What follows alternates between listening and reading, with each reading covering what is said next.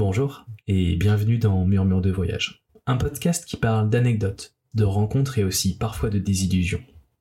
À chaque épisode, une ou un invité va venir partager son récit de voyage avec humour et sincérité. Je vous souhaite un bon moment en espérant que ces murmures vous donnent le goût du voyage.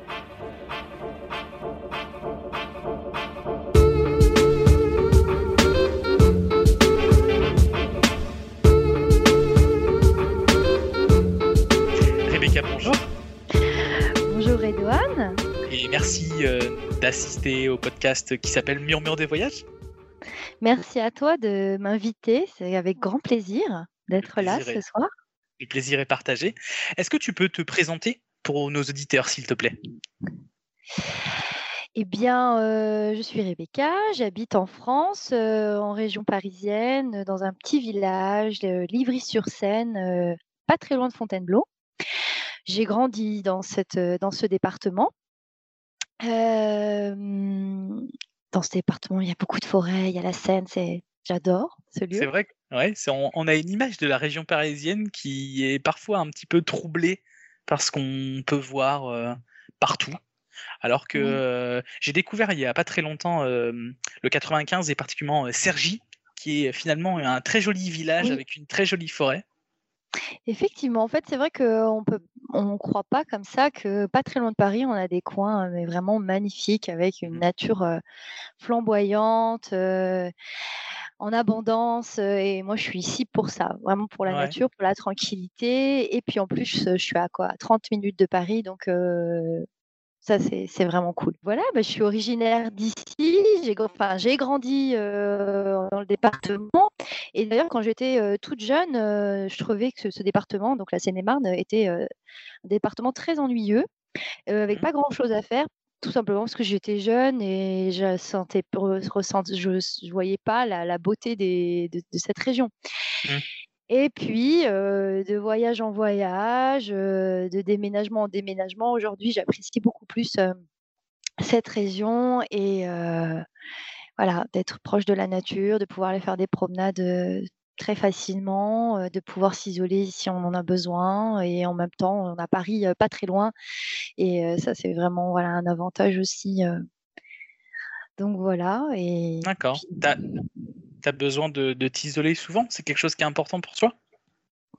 De m'isoler, heu, oui et non. J'aime, être avec les gens, heu, mais heu, aussi quand tu travailles, enfin, quand tu es dans des périodes de de création artistique parce que voilà, je suis je suis danseuse et chorégraphe et c'est vrai qu'on a besoin de ce calme, pour se ressourcer. Et Paris, pour moi, me sollicite beaucoup trop, heu, m'amène trop d'émotions, je ressens trop les trop d'énergie, trop de trop il y a trop, trop, trop d'informations et du coup, heu, j'aime, heu, me retrouver ici, un en Seine-et-Marne, c'est comme un petit cocon, je me sens protégée et et je reviens dans ma maison, en fait, au calme pour me pouvoir me ressourcer et aussi, reprendre, me reconnecter avec moi-même. Donc voilà. Je comprends. Et donc, euh, euh, j'ai une question, Rebecca. Donc, tu dis, tu es effectivement, je, sais que tu es danseuse euh, et chorégraphe. Est-ce que tu as déjà été amené à, voyager dans le cadre de ta profession? Est-ce que tu as dû, je sais pas, faire des spectacles ou organiser des, spectacles à l'extérieur de la France? J'ai dé j'ai déjà voyagé pour, enseigner la danse, au Maroc. C'était, heu, mon seul voyage vraiment, heu, dans un cadre professionnel. D'accord Mais sinon après moi je enfin par exemple, j'ai fait un voyage en Arménie qui était pour moi une manière de de de m'inspirer de de l'art arménien, des danses, de la musique, heu, donc c'est plutôt, de mon initiative, que je suis partie, en voyage, mais pas, vraiment, pour faire des tournées, pour danser dans des dans des pays, non. D'accord. Est-ce que tu, tu, tu veux nous parler euh, de l'Arménie? C'est quel genre de pays l'Arménie? Alors déjà, en fait, heu, avant de partir en Arménie, heu, j'étais, à Paris, j'habitais à Paris et je me suis retrouvée dans un quartier, kurde. Mmh. donc les Kurdes et les Arméniens, ont une histoire, commune. Mmh. plus ou moins pas très pas très gai, pas très gai en fait, plutôt lié au génocide. mais en étant dans ce quartier, moi tout de suite ça a fait remonter des souvenirs, si on peut dire. Ça m'a inspiré, ça m'a rappelé mes origines arméniennes. D'accord. Et donc dans ce quartier, j'ai rencontré un musicien kurde avec qui on a fait un spectacle ensemble. Et à cette période-là, donc on était ensemble, on était en couple et en plus on créait cette pièce qui s'appelle Voyage à travers l'autre.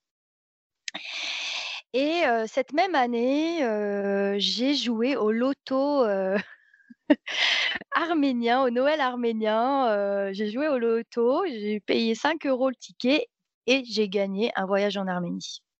D'accord. C'était organisé par des Arméniens en France? Oui, c'était organisé par l'Église arménienne sur Paris et je joue au loto et je gagne ce voyage en Arménie, un aller-retour pour l'Arménie. Et donc, vraiment, c'était incroyable parce que cette époque-là, bah, j'étais en train de rentrer, j'allais rentrer dans en plein cœur de mes racines arméniennes qui étaient un peu des racines cachées et un peu des racines bah, mystérieuse, si on peut dire, parce que on m'a pas vraiment transmis ce qu'était d'être arménien. Je savais qu'on avait des origines lointaines arméniennes, mais voilà, cette année-là, pendant deux années plutôt, je me suis, je suis, j'ai plongé tête en premier dans mes origines arméniennes, qui était un voyage assez douloureux d'ailleurs. Et enfin, je dis un voyage douloureux, pas le fait d'être allé en Arménie, mais ces, mmh. toute cette période-là. D'accord. Donc voilà, le voyage en Arménie en soi, c'était une étape, mais c'est pas ce que je cherchais. D'accord. C'est un peu compliqué à expliquer, mais c'est pas ce que je cherchais. Mais voilà. ok. Est-ce que tu veux nous parler un peu du pays, de ce que tu as pu faire Comment ça s'est passé? Tu étais accompagnée? Tu étais toute seule? Je suis partie seule, mais j'ai fait des contacts avant de partir des amis d'amis qui m'ont recommandé d'aller chez un tel, un tel, un tel. Donc, je me suis retrouvée très rapidement en fait en plein cœur de la communauté arménienne. Et c'est un petit pays, les gens sont hyper ouverts, hyper accueillants, vraiment très jeunes. C'est un pays très jeune.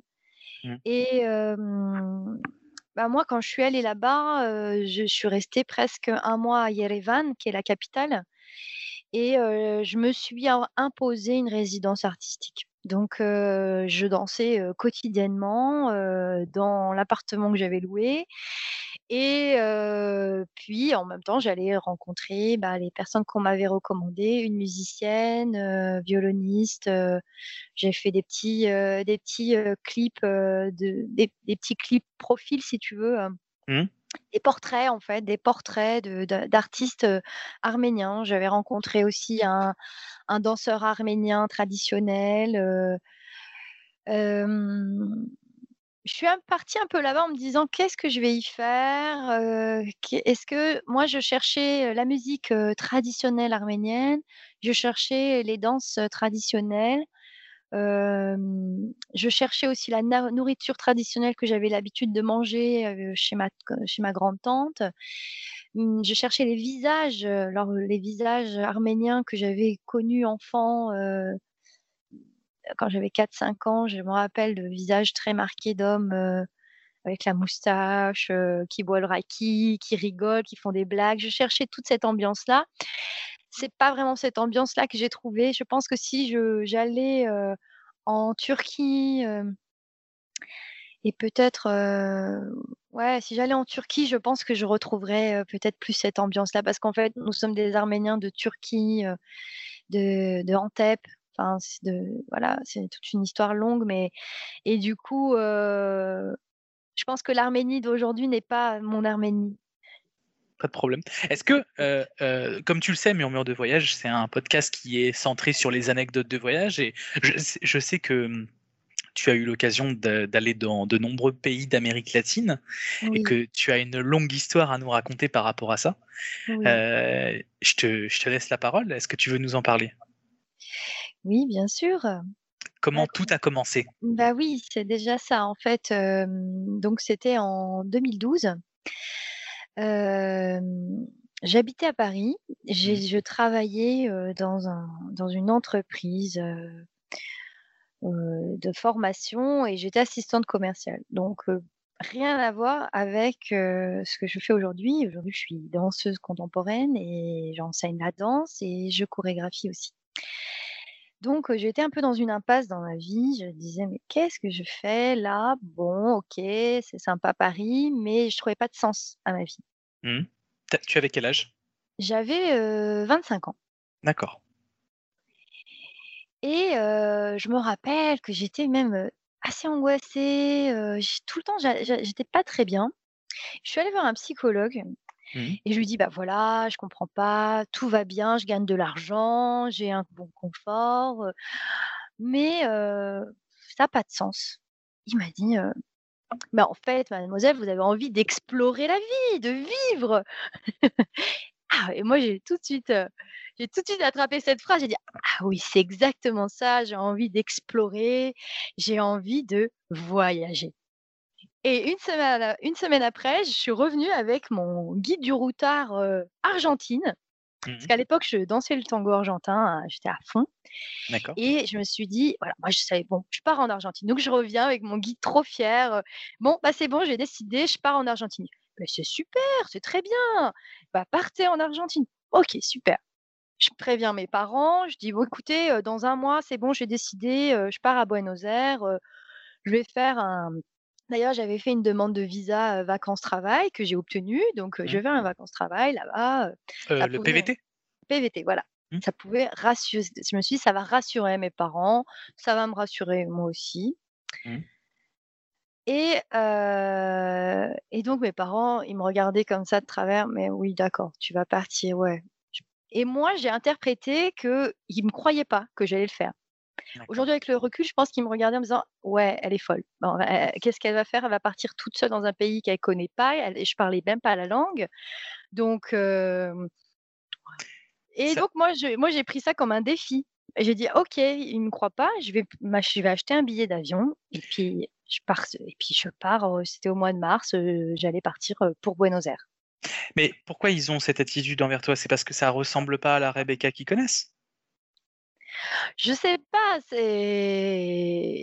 je pense qu'à l'époque, mais peut-être que j'étais pas, j'étais pas encore la Rebecca que je suis aujourd'hui. J'étais, encore, en train de je voulais faire plaisir à mes parents, j'avais encore cette attache, fort, auprès de mes parents. Je savais pas si c'était le bon choix que je faisais et puis eux étaient, désarmés face à à cette décision mmh. que je prenais. Ouais. Et donc du coup, moi je suis pas j'ai dit: «Bon, bah, moi je pars». Mais c'est vrai que j'avais pas d'itinéraire, je savais pas vraiment pourquoi je partais. Je me suis dit au départ: «OK, je pars parce que, j'aime la danse, je vais apprendre des danses là-bas, je vais me perfectionner en tango argentin, je vais, découvrir des musiques». Mais je n'avais pas défini clairement, mon itinéraire, combien de temps j'allais rester, le budget que ça allait, j'allais devoir, bah, sortir. J'avais besoin, voilà, c'était une sorte de: «OK, je laisse ma vie ici, je dois aller me retrouver je dois, j'avais envie besoin de me retrouver, en fait. J'avais besoin de me retrouver. Et du coup, et donc je suis arrivée à Buenos Aires, j'avais quand même, réservé une auberge de jeunesse. Je suis restée 15 jours à Buenos Aires. Donc, bah, j'ai dansé le tango, bien sûr, dans les milongas, on appelle ça les milongas, qui, euh, sont des balles tango, des lieux exprès pour danser le tango. Je suis allée écouter des, tangos dans des à Bodega, enfin, tu des lieux où les gens sont assis à table et personne ne parle et tu as des chanteurs qui chantent sans micro et tout le monde respecte le chanteur et les musiciens. Donc c'était des moments mais magnifiques. Mais au bout de 15 jours, j'ai dit ok, c'est bien la ville, mais j'ai besoin de nature. Et puis de rencontre en rencontre aussi, parce que très vite, moi j'ai très vite sympathisé avec plein de voyageurs. très vite, on m'a dit ah mais tu devrais aller aux chutes d'Iguazu, c'est magnifique, c'est comme les chutes du Niagara, c'est au nord. J'étais ah ok. Oh, OK, moi j'ai pas envie d'aller au sud qui était la Patagonie, j'étais pas équipée, il fait hyper froid, il faut des voilà, il faut des combinaisons et tout. J'ai dit: «OK, bah moi je vais» j'ai décidé, je vais aller tout le temps vers le nord. Je vais monter. D'accord.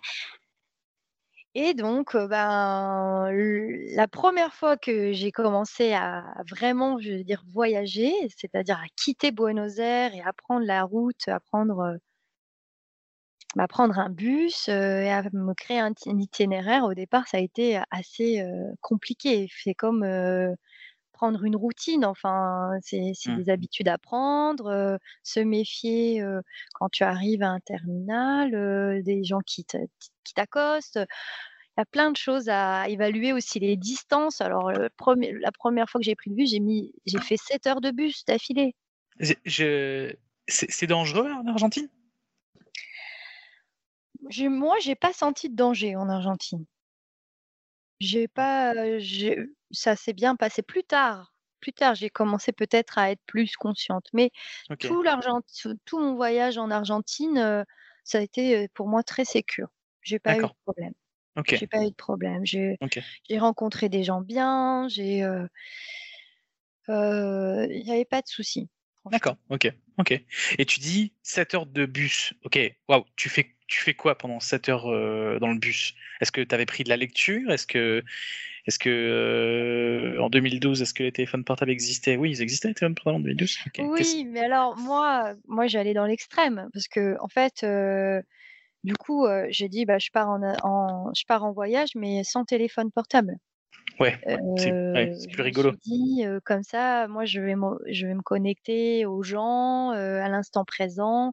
Je vais pas être, tout le temps connectée avec les gens, en France ou, attendre des messages des gens et cetera. Être vraiment Ouais, dans le présent. ouais. Donc qu'est-ce que je faisais?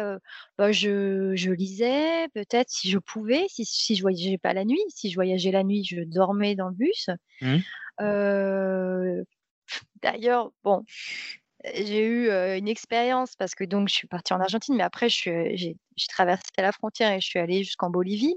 Et d'ailleurs en Bolivie, tout le monde me dit tous les Argentins me disaient: «Ah non, va pas en Bolivie, c'est hyper dangereux, n'y va pas», donc j'ai presque mis, heu, 2 semaines à me décider de traverser, la frontière. Et du coup, ce que je faisais, c'était des allers-retours, dans la région de Salta, donc qui est, heu, le long de la cordillère des Andes. Mmh. Hem, je je je je j'allais d'une ville à une autre, puis après je disais: «Bon allez, je allez, je traverse la frontière. Ah non, je je traverse pas la frontière. OK, je je vais rester une semaine dans un village à la montagne». Donc je me je reculais la date, mais en même temps, je j'étais aussi en, j'écoutais mon intérieur. C'est-à-dire Ouais. que je l'ai je je voulais pas, aller plus loin que ce que je pouvais et donc je disais: «OK, là, tu es pas prête, attends un peu» et Mais quand je qui suis oui. e excuse-moi, je suis désolé. Qu'est qu'est-ce qui te poussait à à vouloir y aller malgré tout, alors que tout le monde te disait que c'était pas une bonne idée? Est-ce que tu t'étais ren heu, tu t'étais renseigné un petit peu avant de partir sur la Bolivie? Toi, ton objectif, c'était de partir en Argentine, alors pourquoi finalement être attiré par ce pays alors que alors que tout le monde te disait de pas y aller? Alors, en fait, oui, j'étais attirée par l'Argentine, c'est la première re 1 motivation, mais aussi je voulais aller, heu, au Pérou parce que mais mais j'osais pas me me l'avouer. Ça, c'est encore une autre histoire. Des années avant, j'ai rencontré un Péruvien qui m'a, heu, transmis, qui m'a raconté plein d'histoires, heu, des histoires, heu, de fantômes, heu, des histoires, parce qu'il était archéologue, donc il faisait des fouilles dans les montagnes, des histoires d'accidents de bus, donc pendant 2 années, ce Péruvien m'a raconté toutes ces histoires. Donc à l'époque, je m'étais fait une promesse qu'un jour j'irais en au Pérou. Mais je suis un peu comme ça, j'ose pas, je n'y vais pas directement. Je prends les choses un peu de de côté. J'ai OK. besoin de traverser, de te traverser les choses. En fait, pour moi, c'est pas important le le but, c'est le c'est le chemin, comment le chemin que tu prends. Voilà OK, OK. Et et voilà et en fait, tout ça, j'ai parlé de tout ça, mais parce qu'en fait, une fois, j'ai pris le bus en Bolivie, donc en pleine montagne, on est à peu près à 3000 mètres d'altitude, dans certains coins, enfin c'est c'est très c'est un pays très accidenté et très montagneux et heu, je prends un prends un bus mais heu, pourri. Tu vois le chauffeur de bus, il est rouge, il a de la de la coca dans la bouche, de l'herbe en fait pour, heu, supporter, l'altitude. Il a de la bave qui coule sur le côté, il a l'air, saoul, enfin il a l'air vraiment pas très fiable. Dans un bus, vieillot, je sais pas des années, peut-être 60 et il écoute la musique, traditionnelle et cetera et là, je rentre dans ce bus, ça sent la chèvre. Il y a des mamacitas qui sont là, heu, tu as des gens partout. D'ailleurs, il y a que des Boliviens et moi, je suis la seule blanche, je me dis: «Qu'est-ce que je fous là?» OK Pour voilà pour, pour pour nos auditeurs, il faut comprendre que rentrer dans un bus qui sent la chèvre, de manière générale, bon, c'est toujours risqué, hein, heu, c'est une règle internationale, c'est faut faire attention. non mais j'ai rien contre les chèvres, mais là, c'était quand même 7-8 heures de bus comme ça, Oui. sans toilette. Heu, j'allais à Potosí d'ailleurs, sans toilette et le le gars nous disait on était en on voyageait en pleine nuit, et il y avait pas de route donc c'est les routes de la mort, hein, très connues, bah, Mmh. voilà, j'avais pris la route de la mort inconsciente que j'étais, Mmh. et et et alors, donc en pleine nuit, moi et puis moi, petite française, j'allais sortir mon livre pour lire, j'essaye d'allumer la lumière il y a pas de a a pas lumière, la lumière ne marche pas et et puis je me rends compte très vite que je pourrais pas lire et qu'autour de moi, plein de gens sont déjà en train de dormir, alors que le bus a sa roue qui dépasse de la de la route, heu et on a plusieurs fois, on a failli se se renverser et j'étais en train de me dire: «OK, bon, j'ai 7 heures de bus, heu, ou peut-être plus» parce que d'ailleurs, je pense que ça a duré plus que 7 heures. Heu, il va falloir que tu te calmes parce que si tu as 7 heures de stress, tu risques de faire de mourir de crise cardiaque Oui, mais oui. et En en pas et même pas parce que le bus va tomber, hein. ouais. En en même temps, les routes s'appellent les routes de la mort, fait que ça aurait pu te mettre la puce à l'oreille déjà. Oui, mais je l'ai su plus tard que ça s'appelait la route de la mort. À Ah l'époque, d'accord. j'étais pas au À l'époque, courant. pour toi, c'était juste, heu, une, heu, départementale, heu, qui t'emmenait d'un point A à point B. Non, mais c'est vrai que je m'informais pas je m'informais pas et j'avais pas peur. J'avais pas peur. Vraiment, j'avais pas peur, je j'avais, une façon aussi de penser en me disant: «Mais si je meurs, c'est que je dois mourir», voilà, j'acceptais, mon sort, si ça devait arriver, ça devait arriver. J'étais, dans une philosophie de vie, bah, comme j'étais très heureuse là-bas, je je je j'avais l'impression de de j'avais pas besoin d'autre chose, en fait. Ouais, J'étais ouais. heureuse de voyager, d'être là-bas, de découvrir, des pays, de rencontrer des gens, de et ces voyages en bus, heu, que j'ai pu faire, heu, juste parce que j'ai donc mon voyage, c'était j'ai fait de Buen de Buenos Aires jusqu'à Quito, donc hem, qui est la capitale, de l'Équateur, Mmh mh. en passant par le Pérou. Mmh. J'aimais prendre le bus. J'aimais, prendre le bus pendant 12 heures, rester dans le bus pendant 12 heures. J'aimais ça, Mmh. ça me m'évadait, je j'écoutais de la musique, heu, je je dessinais, j'écrivais, heu, dans mon carnet, heu C'était vraiment pour moi un des moments très j'étais sereine en fait. Ouais, ouais. Le temps le temps n'était plus le même. Le temps était, allongé, je n'avais pas de rendez-vous, je n'avais pas de montre, j'étais juste, là, là à voyager et jusqu'à quand? Je ne savais pas. Mais, heu, le voyage s'est fini seul, mais, mais c'était ça qui était bon pour moi. Parce que je je contrôlais rien. Je je ressentais bien que ça venait de mon inconscient. Toutes les décisions qui qui étaient prises, ça venait de mon inconscient et Et c'est comme quand je crée un spectacle, on demande souvent au chorégraphe de d'écrire des mots sur son spectacle, mais d'écrire des mots, ça veut dire de passer par la pensée, d'être dans le conscient. Et, moi, je sais que dans ma façon de, créer et donc de faire ce voyage, c'était de, de partir sur une forme d'inconscient, de laisser faire en fait. Mmh. Tu avais l'impression que ce voyage, c'était que de l'émotion? C'était de l'émotion. Animé par d'émotion C'était c'était de l'émotion, c'était de la rencontre.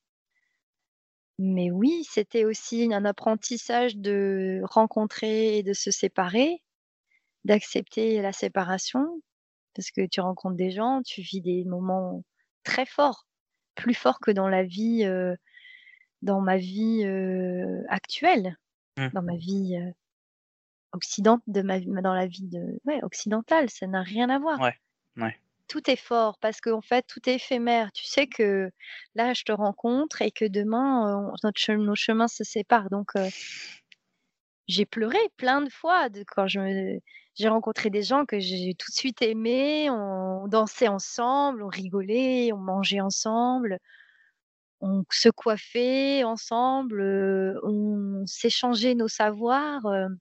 Ah, tu connais cette chanson, c'est génial. Ah, tu sais faire du cirque, tu m'apprends à jongler. Il y avait cette spontanéité et cette oser faire les choses.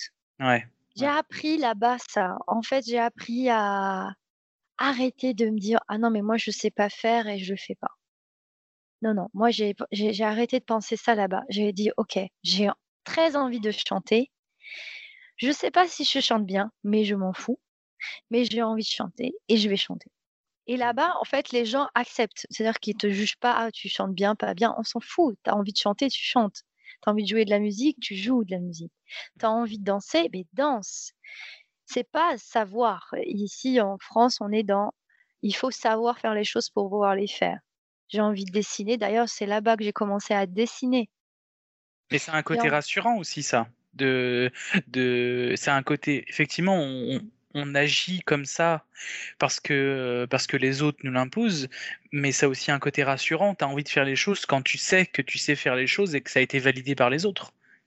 C'est une façon de faire. Je pense que je c'est, euh, je suis d'accord avec toi, mais je pense que c'est aussi un peu trop facile de dire ah oui mais c'est parce qu'on vit dans un monde ou on vit dans un pays qui nous impose d'être comme ça. C'est aussi une manière d'être. regarde, tu as changé de pays, tu as changé de culture et hop tout de suite ça t'a complètement désinhibé. Donc c'est aussi euh, c'est parce que tu as pris la décision de le faire. C'est aussi très intérieur. Oui, bien sûr, bien sûr. C'est-à-dire que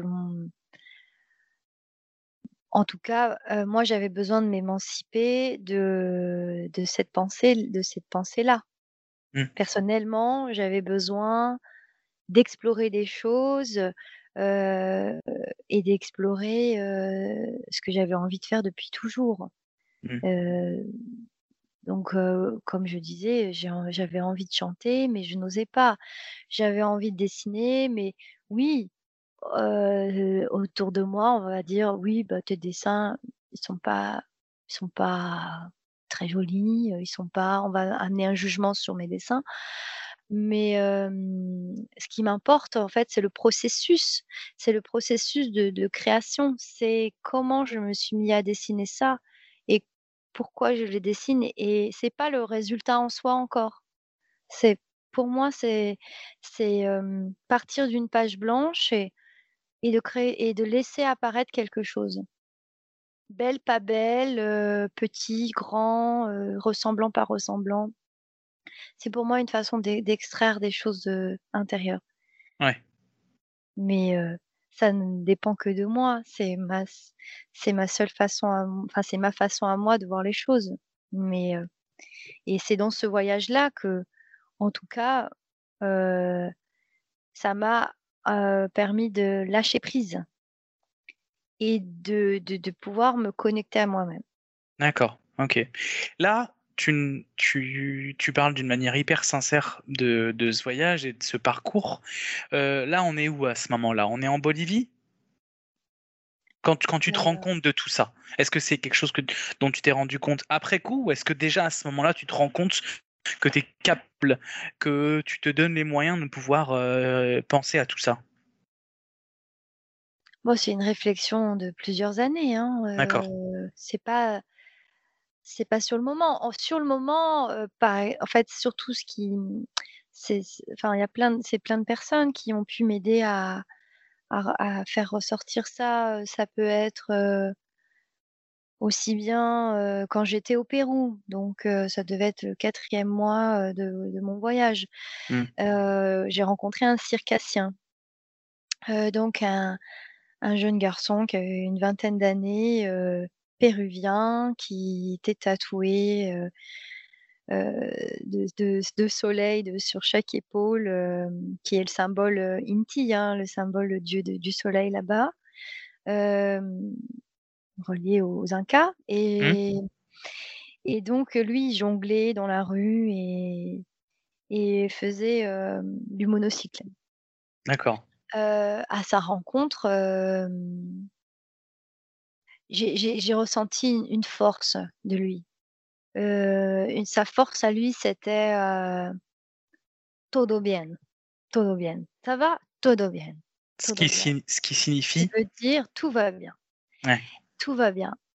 Et simple, enfin, toujours, voilà, toujours le sourire. Garder le sourire, malgré les difficultés, garder le sourire et cette philosophie de vie me touche beaucoup. Des gens qui sont qui arrivent à garder le sourire alors qu'ils ont vécu des fois des choses terribles, à garder une énergie vitale alors qu'ils ont, je pense à d'autres choses, mais qui ont perdu leurs parents dans des guerres, etc. pour moi, c'est une force énorme qui ne se plaignent pas, qui arrivent à dépasser leurs problèmes. Pour moi, c'est énorme de, voir ça, et ça. M'a beaucoup inspiré. Ce garçon m'a beaucoup inspiré parce que moi, je me plaignais de, rien, de tout, de voilà, j'étais pas très heureuse. et lui me disait bon, il faut continuer, il faut travailler, allez, tous les jours, il faut se lever, tous les jours, il faut pratiquer. Il y a des jours avec, des jours sans, mais il faut continuer, continuer à travailler, travailler, travailler.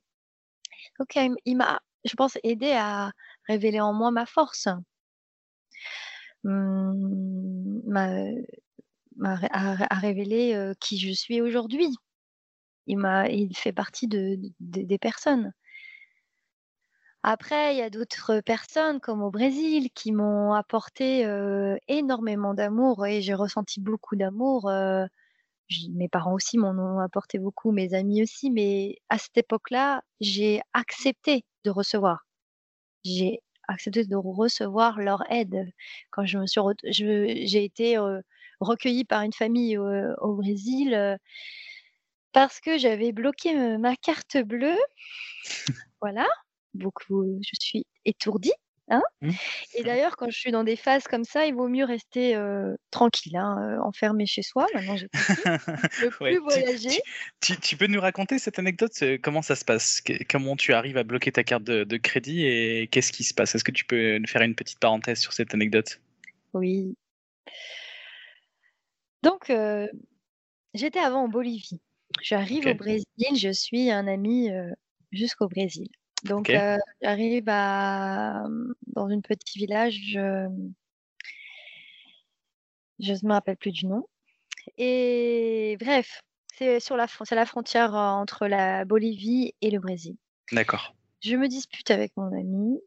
Bon, je vais retirer de l'argent et j'oublie mon code. Certainement parce que j'étais très contrariée. Bon, je retente deux fois, puis je, retente une troisième fois en étant vraiment sûre que c'est ce numéro-là, et puis ça marchait pas. Je, bloque ma carte bleue. Mon ami me laisse, je me retrouve toute seule dans, ce, dans, ce, dans cette ville, hein, voilà, et j'ai plus, j'ai, donc j'ai plus d'argent, j'ai que 30, 30 réals sur moi. J'ai plus que 30 réals sur moi. Je suis toute seule. Je ne parle pas brésilien. Et 30, euh, j'ai- 30, euh, 30 réals, ça, ça correspond à. Alors, je ne te demande pas forcément une une de, de, de le faire euh, transposer avec des euros parce que ça va pas forcément parler, mais ça, ça représente euh, quoi? Ça représente un ça sandwich Ça représente un repas pour la... d'hôtel. Ça représente, ok, 30 réals, c'est une nuit d'hôtel, ce qui correspond finalement à une nuit d'hôtel euh, en France, quoi.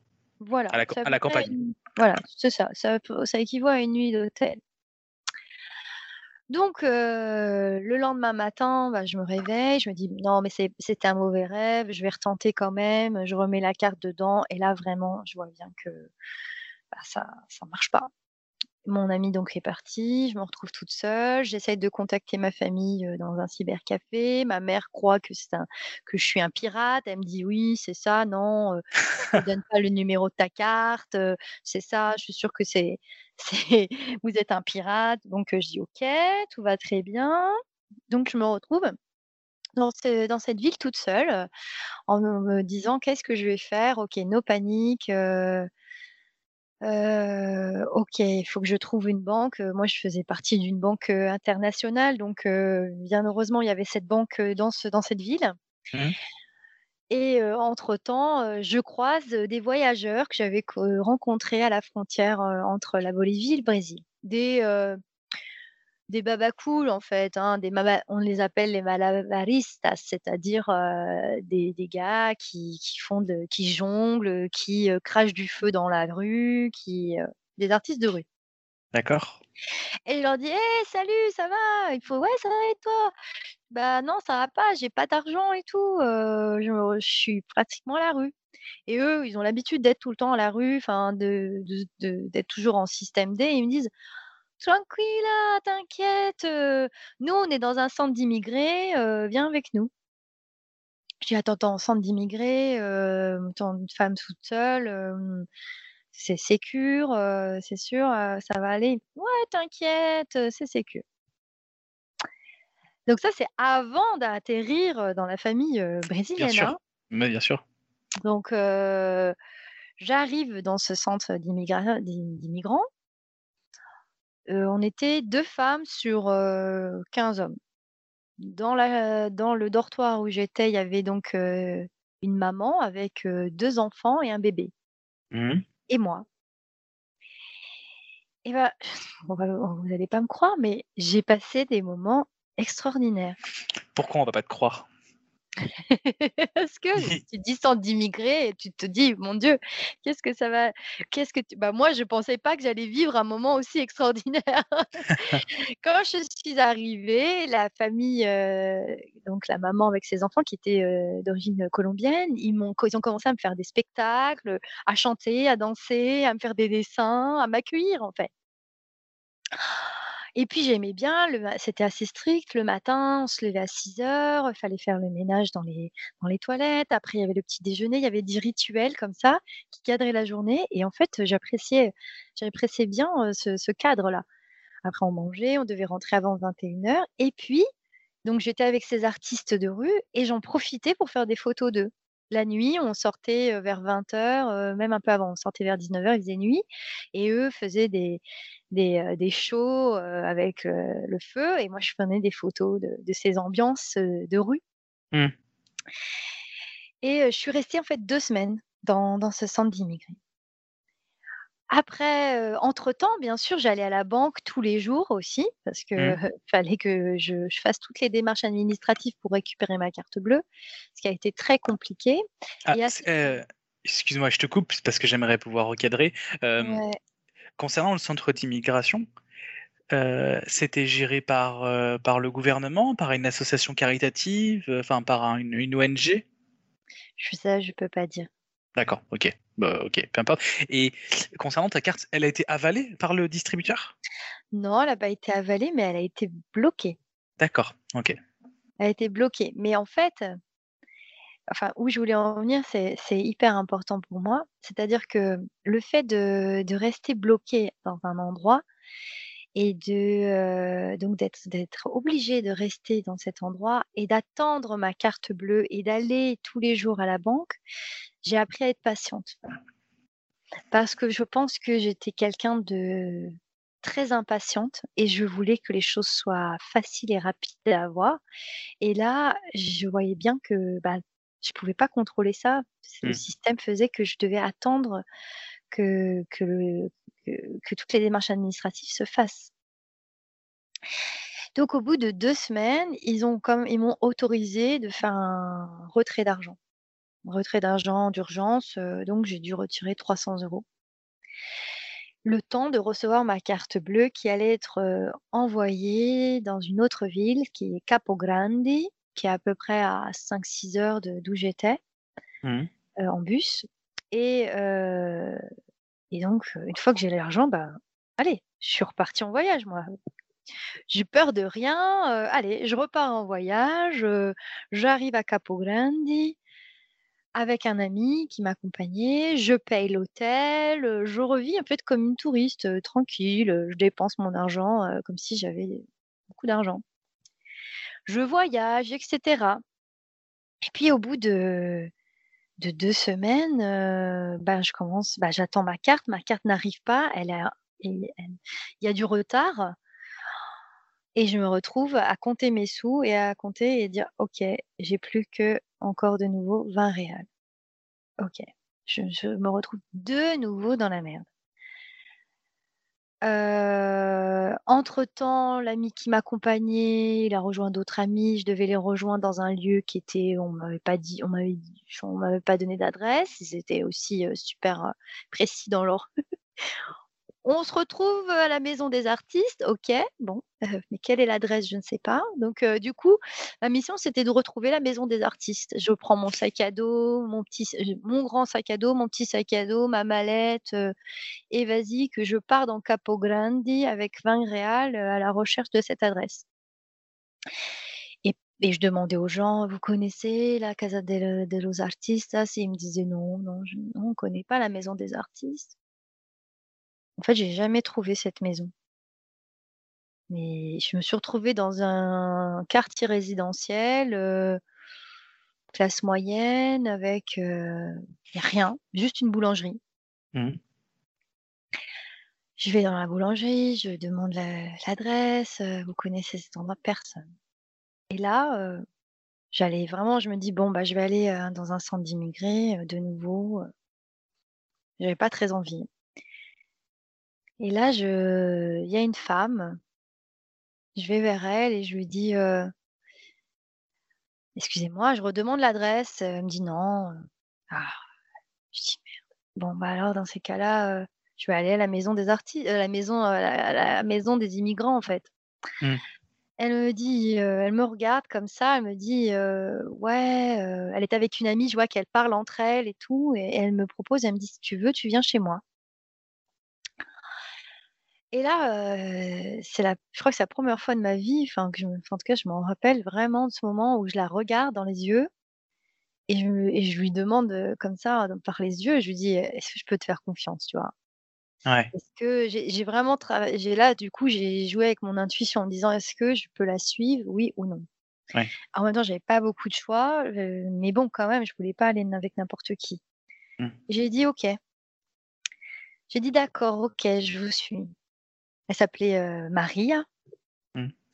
Et euh, petite dame, euh, cheveux courts, assez fine, qui rentrait Ouais. du travail, fatiguée de sa journée, Mm. qui se retrouve avec moi sur, sur les bras Ouais. et qui me ramène chez elle. D'accord. Donc euh, moi, je connais, je comprenais pas tout ce qu'elle me disait. hein. Je parlais un mélange portugais et espagnol, donc euh, Ouais. on a essayé d'échanger comme ça. J'ai compris qu'elle avait une fille euh, en Belgique, euh, donc bon, ça commençait à me rassurer. Je me suis dit bon, ça va, il y a des... je, je vois où je vais à peu près. Donc j'arrive Ouais. dans cette maison. Faut, faut, faut remettre dans le contexte que, euh, que ce soit la, la Bolivie, le, le Pérou, le Brésil aussi, il y a, tu le sais, il y a beaucoup d'enlèvements.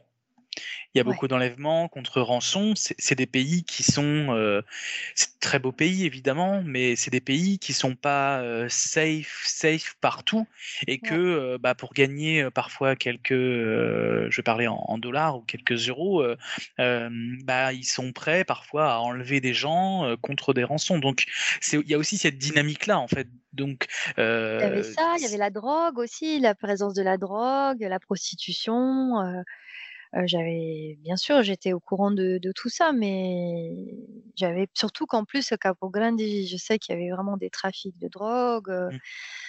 donc j'étais très inquiète, de de ce qui m'arrivait quand même, hein. J'étais pas non plus, et même si c'est une maman de de 40 ou 50 ans, c'est pas pour autant que tu peux truster, tu peux lui lui faire confiance à 100 Il y a un risque quand même. Il y avait un risque, complètement. Il y avait un risque et donc je me suis dit: «En fait, là, je dépends que d'elle». Par chance, j'ai atterri dans une bonne famille.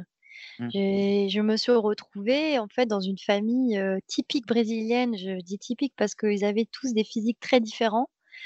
il y avait la tante, l'oncle, le fils, il y avait deux fils avec, la, la, petite copine du fils qui était enceinte, elle avait 18 ans, elle était enceinte de 8 mois.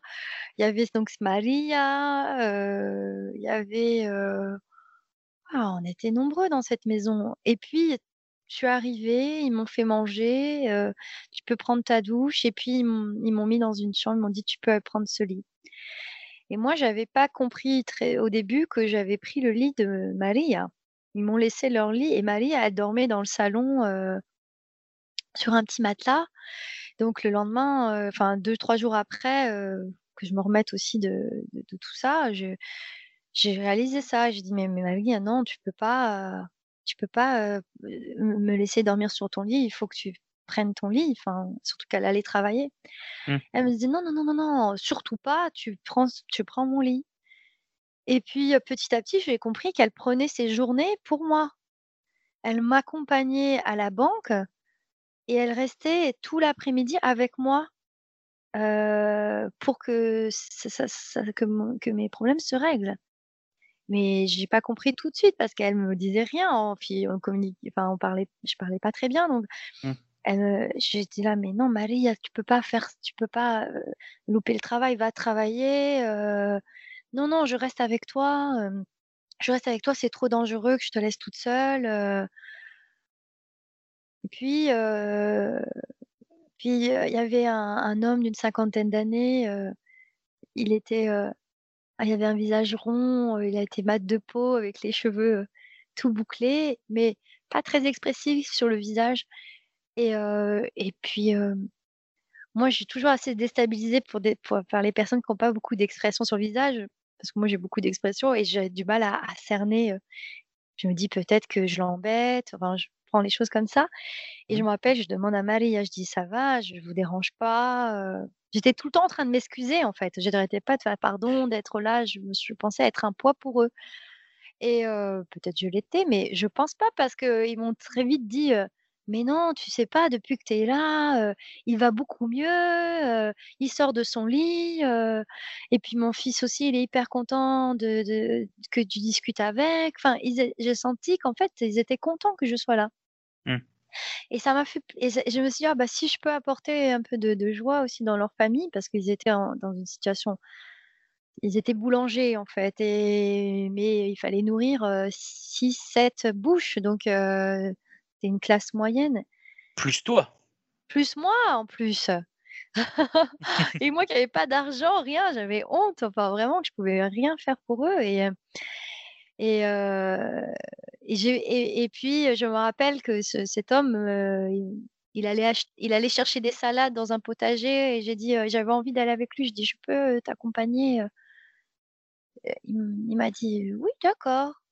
Mais il parlait, parlait pas beaucoup, mais en fait, j'aimais bien être avec lui, j'aimais bien faire passer ces moments-là. Je suis restée chez eux entre, je suis restée au moins 15 jours. 15 jours, peut-être même 3 semaines. Ouais, jusqu'à temps que ma carte arrive, ça a mis, presque un mois de plus que ce qui était prévu. D'accord. Et donc, une fois que j'ai eu ma carte, ma carte bleue, j'ai dit OK, je vais leur faire des cadeaux. J'ai envie d'aller acheter plein de choses pour eux, faire un goûter, faire une fête. Donc, je suis allée faire plein d'achats pour les remercier de tout. Mais je leur disais, je vais partir. Ils me disaient, non, reste avec nous. Ils voulaient pas que je parte. Hein. Vraiment, j'étais un peu l'attraction du quartier. Il y avait des gens qui venaient voir la française qui était paumée dans ce quartier, pas du tout touristique. donc, Et puis, puis voilà, ils, avaient toujours un œil sur moi. Ils me disaient, oh là, elle va en centre-ville, on, on va mettre quelqu'un avec elle parce que moi, j'avais pas peur. C'est vrai que je me rendais pas compte du danger. Mmh, ouais. Peut-être qu'il y avait un vrai danger, mais moi, j'étais, vraiment jeune et inconsciente, vraiment, à l'époque. Ouais. Tu, tu te souviens du nom de la ville? Capo Grandi. Capo Grande. Capo Grande, en fait, Capo Grande. Ok. Capo Grande, c'était comme ville. Ok. Pas très, c'est pas la, la ville la plus jolie du Brésil. Hein. Mmh. Mais voilà, après ça, j'ai décidé. j'avais deux choix, soit continuer dans le continuer mon voyage au Brésil, ou soit retourner sur mes pas. Et j'ai décidé de retourner sur mes pas et de retourner en Bolivie, où j'avais un ami qui m'attendait à Sucre, César. et heureusement qu'il était là parce que quand j'ai refait le voyage c'est trois jours de trois jours de bus hein, pour retourner euh, de alors Capo Grandi, Sucre, donc euh, Sucre qui est une des, capitales de la Bolivie. C'est trois jours complets de, voyage avec trois changements de bus. Ok. Donc, euh, je suis arrivée là-bas, je suis tombée malade. Voilà, j'ai, suis arrivée à Sucre, j'ai été malade pendant une semaine, je mangeais plus rien et et heureusement que, que mon ami César, hein, Césarito, il était là et que sa famille était là aussi. Et voilà. Puis après, c'était une infection alimentaire en vérité, hein, rien de grave, mais il fallait, fallait le détecter. Mmh. Donc là, tu es, en, là, es en Bolivie. Là, je suis en Bolivie. retournée en Bolivie. Ouais. D'accord. Et et qu'est-ce qui se passe? Quelle est la, suite de ton parcours? Est-ce que tu sais où tu veux aller? Est-ce que je sais que tu as, as donné des cours de salsa en Bolivie Est-ce que c'est à ce moment-là? Oui, alors c'est avant le Brésil. Donc j'ai fait Argentine, Bolivie, Brésil et je suis retournée en Bolivie. Donc euh, oui, avant en Sucre, je suis restée avant le Brésil, je suis restée un mois à Sucre.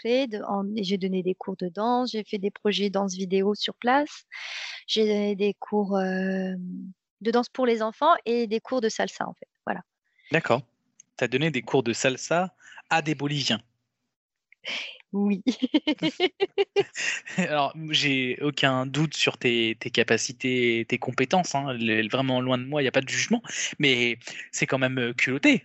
Il bah, faut dire que. Alors. Euh, c'est vrai que je n'osais pas quand même donner ces cours je veux dire, je me suis dit, bon, est-ce que je, je serai crédible? Est-ce que j'ai est-ce que j'ai les compétences vraiment pour donner ces cours de salsa Et c'est vrai que moi, ça faisait quand même déjà cinq ans que je dansais la salsa à Paris. Mmh. Donc, j'ai dansé la salsa avec des, latinos, et puis je, je sentais que j'avais le niveau. Voilà. Et puis, j'avais rencontré un, Bolivien. Je lui ai dit, tu sais, je cherche un travail. Est-ce que tu peux me trouver un travail comme prof de danse, prof de salsa? Il m'a dit, ah, ben, ah, mais ça tombe super bien. On cherche une prof de salsa dans un bar tous les vendredis soirs. Tu as envie de donner le cours? Mais moi, j'avais à l'époque donné très peu de cours de danse. Mais j'ai dit, ok, d'accord challenge. et oui, puis naturel. Et en fait, très vite, ça m'a, ça m'a plu. C'était dans mon élément. J'étais payée, euh, euh, nourrie, toutes les boissons que je voulais. Là-bas, c'est hyper facile. Enfin, pour moi, ça a été hyper facile. J'ai envie de monter un cours de danse. on te laisse une salle. tu veux faire de la promotion, fais de la promotion n'y a pas tout un, a pas tout un cadre qu'on peut avoir ici. Euh. Donc euh, voilà, c'était. Quand tu dis ici, tu parles de la France. De la France, oui. Ouais. Ok. Ça a duré combien de temps? Le fait que tu sois prof de danse En Bolivie? Ouais. Un mois? Un mois? Je pense un mois. Ok. Un mois. hmm. Et puis en fait, après, donc bah, après euh, mon retour euh, du Brésil et donc Oui. euh, mon- ma petite pause euh, en Bolivie, euh, je suis passée par La euh, C'est quoi? La Paz, c'est l'autre capitale, alors parce qu'il y a la capitale administrative et la capitale euh, fédérale. Enfin, je suis pas très forte là-dedans, mais Euh, Économique? économique, voilà, c'est ça. Et donc, euh, je pense que La Paz, c'est la, la capitale, enfin, c'est une des capitales, voilà.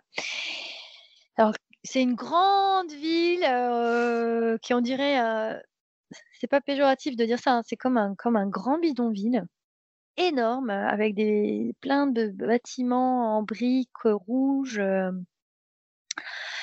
euh, en pleine euh, montagne euh, à près de je crois c'est 3000 mètres d'altitude euh, c'est une ville que j'ai beaucoup aimée mais qui, qui a une énergie très puissante je pense qu'il y a beaucoup de violence dans cette ville. Enfin, c'est très très puissant comme ville. Pas, contrairement à Sucre, qu'on dirait un petit peu une capitale, euh, on dirait une ville un peu espagnole. Euh, La Paz, c'est euh, beaucoup plus euh, brute.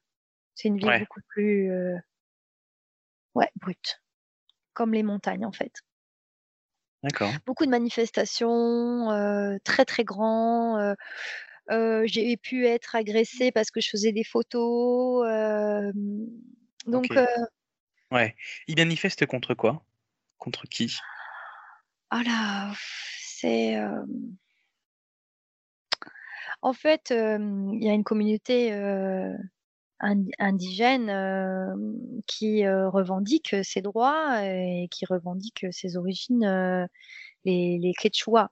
Donc, ils revendiquent bah, leurs droits, leurs, origines.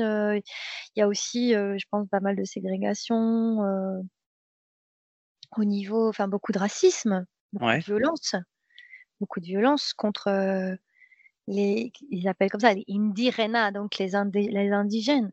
Mm. C'est puis dès qu'il y a une loi qui passe, les routes sont bloquées, c'est un pays qui n'arrive pas à fonctionner parce que aussi il n'a pas d'accès à, à la mer, il est enclavé, euh, il est enfermé entre la, le Brésil, la- l'Argentine, le Chili et le Pérou. Et puis c'est un, territoire euh, accidenté, enfin très euh, avec les montagnes, c'est des montagnes euh, à très très haute altitude. Donc c'est un pays complexe, je pense, aussi bien géographiquement que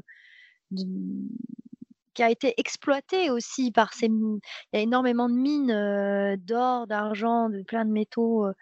qui ça a été euh, donc je pense qu'il y a une histoire. Elle a- la Bolivie a une histoire très douloureuse D'accord. et, ça se poursuit. D'accord. Et tu dis que tu as été agressé à un moment donné euh, parce que tu faisais des photos Oui, euh, j'étais à La Paz, je faisais une photo d'une ruelle, euh, j'ai une femme qui, qui, qui m'a poussée, qui m'a poussée pour pas que je prenne en photo. Là-bas, à l'époque, hein, en 2012, hein, euh, je sais pas comment c'est aujourd'hui, mais tu sens bien que c'est bizarre de prendre des photos. euh. J'ai pu, aussi le voir au Maroc quand j'étais au Maroc à Casablanca. Tu fais pas des photos comme ça. hein, c'était, tu peux, j'ai pu être agressée euh, parce que tu fais des photos.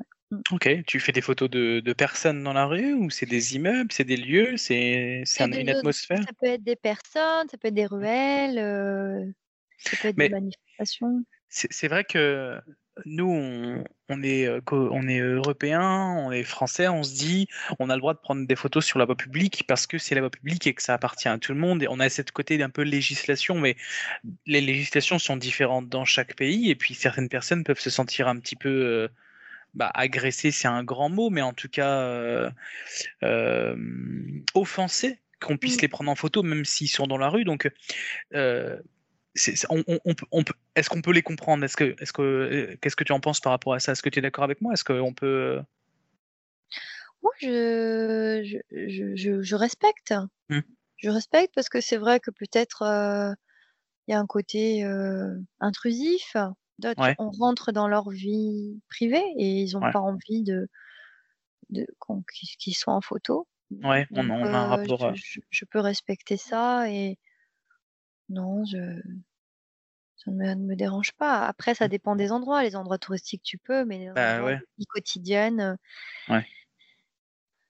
En plus, toi, il n'y avait pas de. Enfin, toi, tu faisais pas ça d'un- d'une mauvaise façon. Il n'y avait pas de. Enfin, il y avait pas de, de mauvais. euh, De mauvaises. euh, Comment dire J'ai pas mon mot. Euh, De Oui, mauvaises j'avais pas de intentions. mauvaises intentions, j'avais Mm, pas de ouais. mauvaises intentions. Mais euh, j'étais pas du tout dans une zone touristique, donc euh, Ouais, ouais. peut-être je prenais des photos de chez des gens. Ouais. Je me rendais pas compte aussi, peut-être. Peut-être Mm. que je j'étais dans un quartier euh, mal famé et euh, il ne fallait surtout pas que je fasse des photos à cet endroit. Ouais, c'était peut-être la photo est- du, du directeur euh, de la compagnie de, de dealers. euh. Oui, oui, on n'a pas, on pas du tout, justement, quand on voyage, j'ai- je l'ai compris bien plus tard que on ne sait pas vraiment à qui on parle. On ne sait pas ouais, qui, qui, qui vraiment tu as affaire, en fait. Mm, ouais. Mais voilà, ça, ça fait partie du voyage. Et, euh, puis voilà, après la Bolivie, moi, je voulais aller donc euh, au Pérou. Et je suis passée par le lac Titicaca, qui est un lac euh, très connu, hein, qui est comme la mer. c'est comme la mer, c'est immense. Mais ce que j'en retiens, enfin, en général, comme le lac Titicaca ou comme la région de Salta, c'est la lumi- luminosité. Le soleil, il est vif. Le soleil, il est, c'est une couleur. euh, c'est rouge, c'est jaune, c'est c'est pas des couleurs pastel, c'est des couleurs vives. Je me rappelle de cette luminosité. euh. D'ailleurs, il y a une île euh, au lac Titicaca qui s'appelle l'île du Soleil. Donc, mais j'ai pas aimé, j'ai pas aimé le lac Titicaca parce que c'était touristique, donc ça m'intéressait pas. Et j'ai hop, Ouais. je suis repartie, et je me suis et j'ai atterri à Cusco, qui est aussi une ville touristique, mais Cusco, euh, c'est une ville euh, pour moi très mystérieuse. C'est une ville avec plein de il y a des pavés au sol, tu as des remparts euh, de l'époque Inca, tu as une ville remplie d'histoire. Comment tu savais où aller comme ça? Pourquoi tu étais à cet endroit? Est-ce que tu avais des tips? T'é- t'étais- t'avais, euh, On t'avait donné des informations au fur et à mesure du temps? Est-ce que tu avais un petit guide, Oui. Alors j'avais mon guide euh, du routard, mais euh, guide du, du routard hein, qui sponsorise euh, Murmure de voyage. Ah, cool. Non, je rigole, c'est pas vrai. oui, c'est vrai que c'est pas le- Mais, non, non, si, Et on veut bien qu'ils sponsorisent Murmure de voyage. Et on veut bien qu'ils Euh. sponsorisent Murmure de voyage. je cherche un sponsor justement, donc. euh, Mais euh, j'avais des, ouais, j'avais des tips. En fait, euh, j'avais quand même des, des gens que quand, je rencontrais des gens, ils me disaient ah vas-y, on se retrouve à Cusco ou euh, vas-y, tu dois aller va là, c'est génial, va voir le Machu Picchu. euh. Donc euh, il y avait entre ce que j'avais envie de faire et un peu ce qu'on m'avait recommandé et ce qui me donnait envie. Donc je me dis ah, tiens, Ouais. ça me rendait curieuse, j'y allais. Et je pense que pour Cusco, j'avais euh, une amie française euh, qui, qui était là-bas, qui était là-bas et qui était dans, dans un hôtel que personne ne pouvait connaître parce que, sauf les, les locaux, c'était une des chambres. en fait, c'était des habitants qui louaient leurs chambres. Et donc, on était dans une sorte de grande maison euh, et on était tous les artistes de rue euh, étaient là.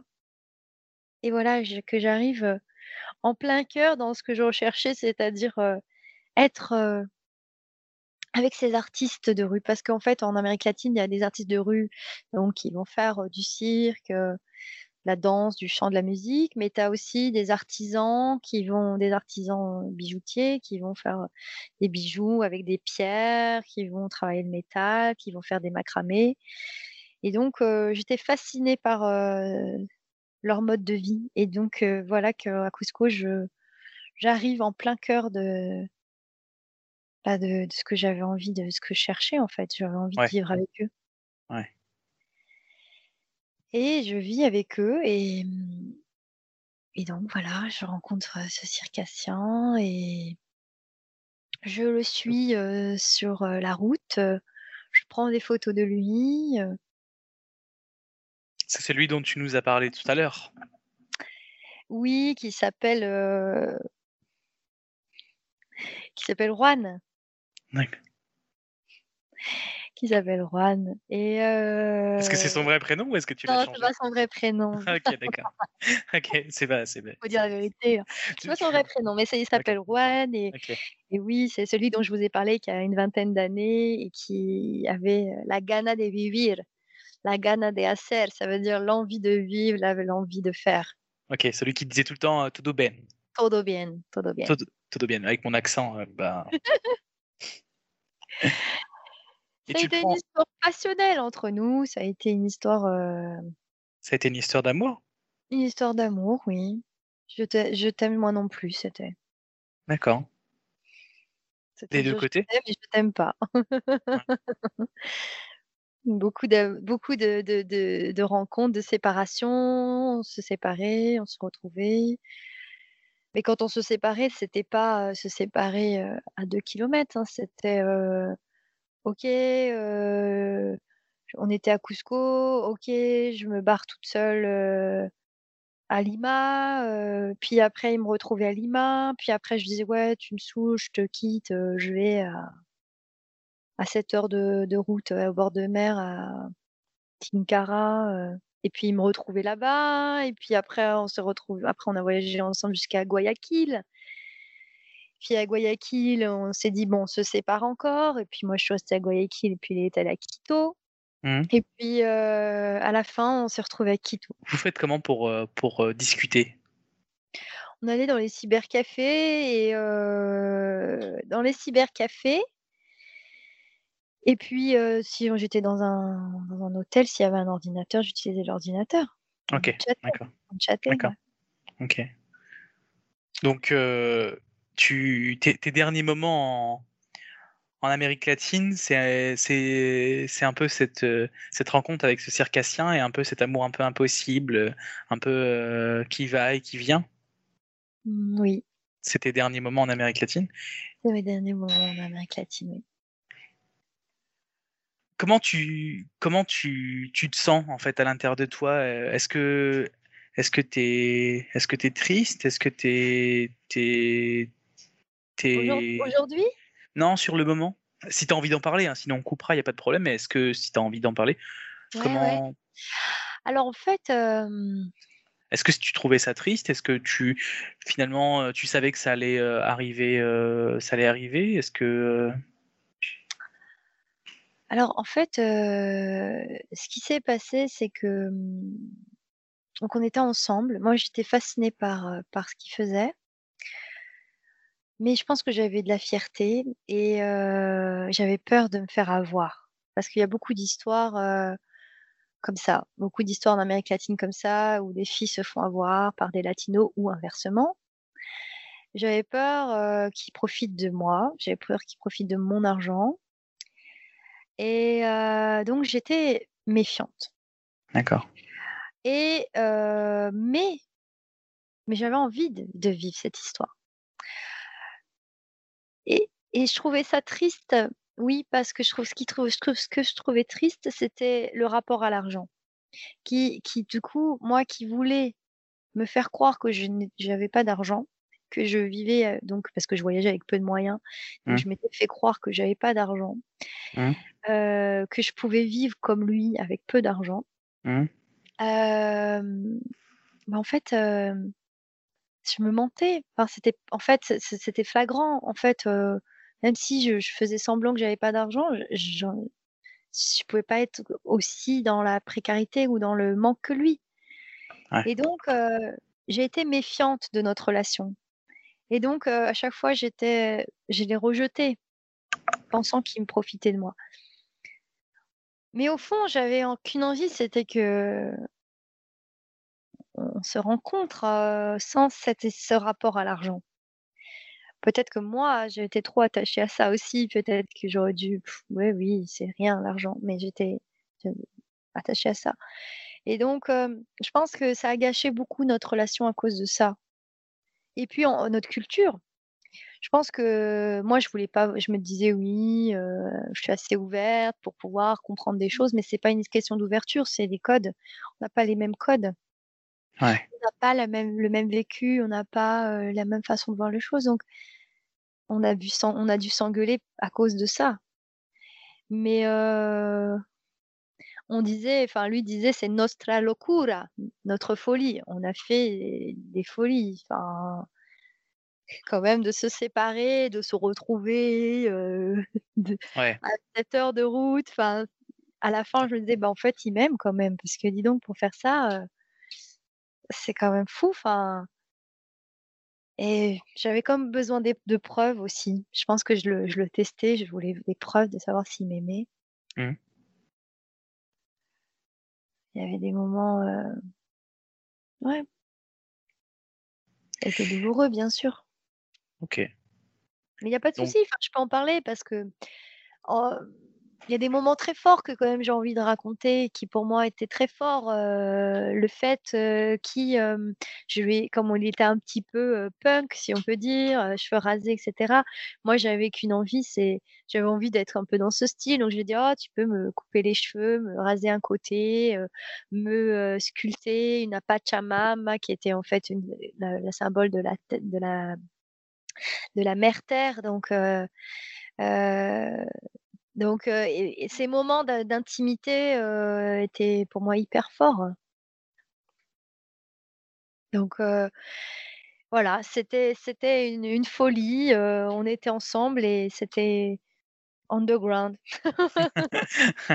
D'accord. Et ce voyage, à un, moment donné, il se termine? Ouais. Tu, tu dois, tu dois rentrer en France? Oui. Euh, tu, c'est- quoi le retour en France pour toi? Ça se Ah, passe, ça se passe de le quelle manière? en France, c'est le, le calme, c'est le vide, c'est euh, la solitude. Ouais, dans un sens. ouais, Et l'autre côté, c'était aussi, euh, ok, tu peux pas rester là à, à déprimer, à pleurer de, de- de ce voyage, parce que je, je regrettais aussi d'être partie. Je n'avais pas. En même temps, j'étais contente de rentrer et en même temps, j'avais l'impression que j'avais pas fini ce voyage. Mm.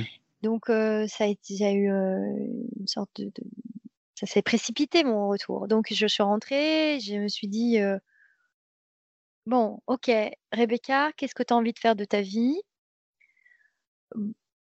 Tu es partie là-bas parce que tu avais besoin de prendre du temps pour savoir ce que tu avais envie de faire. Ben, c'est très clair, tu as envie de danser, tu as envie de faire de la danse. Tu as peur? Oui, j'ai peur de, me lancer dans, dans cette, euh, dans cette voie, mais il faut y aller. Il faut y aller parce que c'est ça que tu dois faire.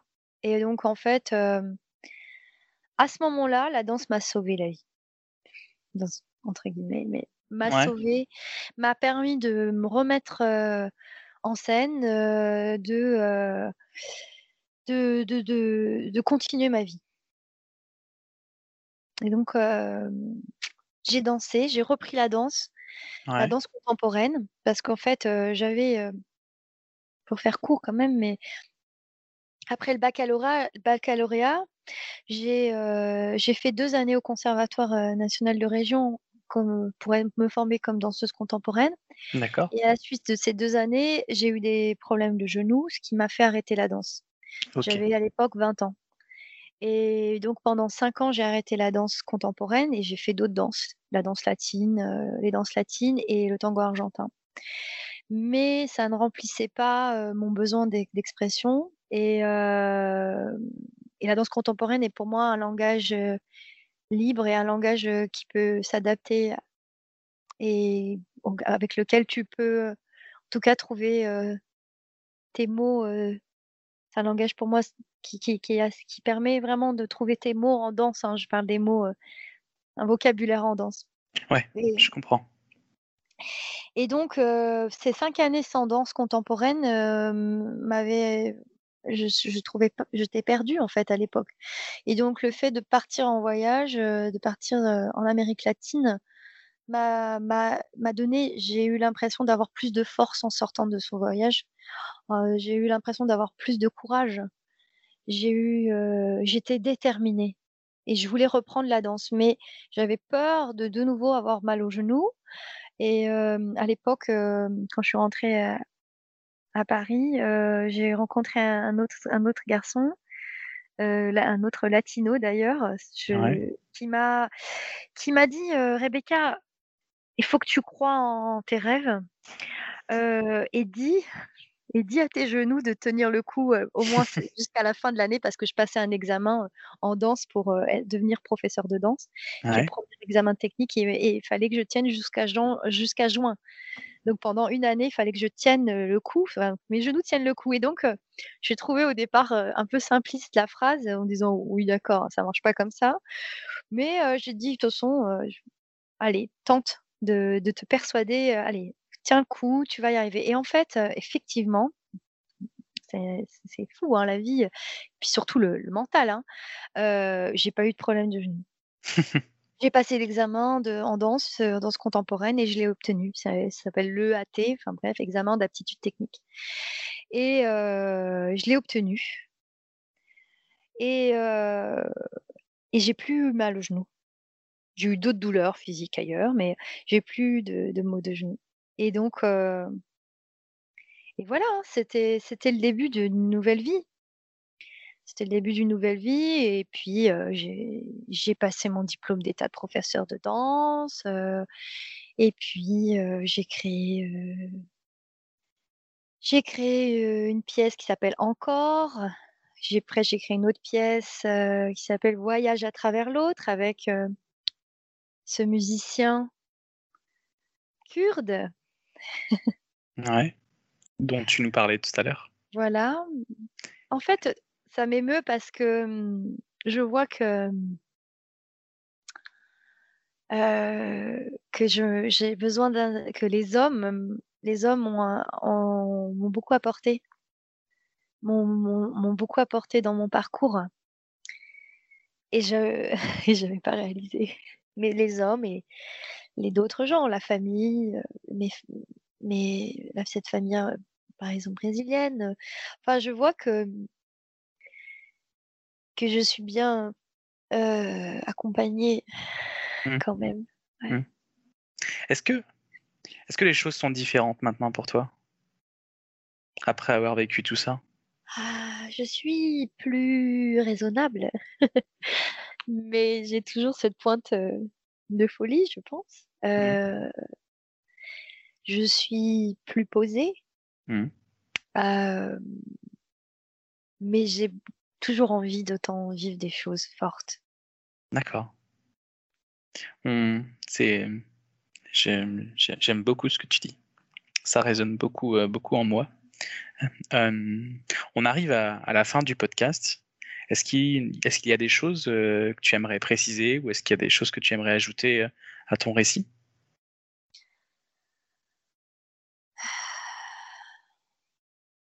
Des choses, heu, des éléments importants, heu, dont tu as envie qu'on revienne ensemble? Mmh. C'est possible que non, hein, il y a pas de souci. Non, mais ce voyage d'Amérique latine est le point de départ de quelque chose, c'est sûr. C'est je veux quand même dire que quand j'étais enfant, j'étais une enfant, timide, qui n'aimait pas parler, heu et et j'ai dansé. Je me suis mise à danser parce que je n'aimais pas m'exprimer. J'aimais pas, heu j'avais peur de parler Mmh. et donc hem, j'étais une enfant très complexée, avec plein de complexes, avec j'avais peur de mal faire tout le temps et mmh en fait, ce voyage, il a il m'a aidée à à être ce que je suis aujourd'hui. Je suis plus confiante, je suis plus je me sens plus moi-même, en fait. Il y a plein de choses qui qui a été plus il y avait plein de choses négatives en moi que j'évacue, que j'ai évacuées et que je continue à évacuer, heu et je je me je me sens plus, heu, plus moi et c'est pas encore je sais que j'ai encore du parcours à à faire mais Je suis fière, je suis fière. Je peux dire, je, je suis fière de, ce que j'ai fait. Ouais, j'ai accompli par rapport au point de départ qui était euh, vraiment très laborieux. Mais tu peux, tu peux être fier parce que parce que c'est quand tu le racontes, c'est incroyable en fait. Euh, tu t'es donné, euh, tu as fait confiance, tu as pris des risques, ça, ça a payé. Mais tu peux être fier parce que ce que tu racontes maintenant, en fait, c'est hyper personnel, c'est hyper intérieur et, et c'est hyper sincère. Peut-être qu'effectivement, tu avais besoin de faire ce voyage et euh, ça t'a ouvert les yeux, ou en tout cas, ça a été un tremplin pour toi pour, pour le reste, mais, euh, mais non, je pense que tu peux, tu peux être fier. Merci, Edouard. euh... Voilà, je, ce que je peux dire, euh, c'est D'accord, ok. Est-ce que on arrive à la toute fin du podcast Est-ce que tu as des, des, recommandations à faire pour nos auditeurs? Ça peut être, euh, ça peut être une musique, ça peut être un film, ça peut être un livre, ça peut être ce que tu veux. Hmm. Je dirais de ne pas hésiter à oser réaliser ses rêves.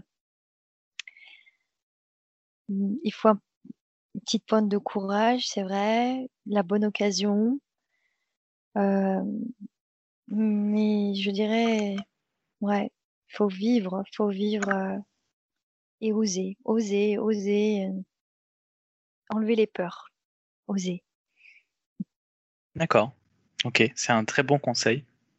Merci beaucoup de t'avoir, de t'être confié sur tes voyages à, à mon micro.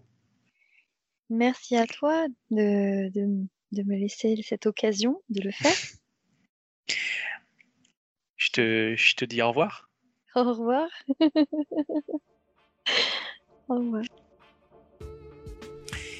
Et merci, merci d'avoir écouté cet épisode. S'il vous a plu, et uniquement s'il vous a plu, je vous encourage fortement à vous abonner sur votre plateforme de podcast favorite, mais aussi sur Facebook, YouTube, afin d'encourager mon travail et mes invités.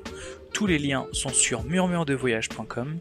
C'était Redouane, aux commandes de Murmure de Voyage. Bonne régalade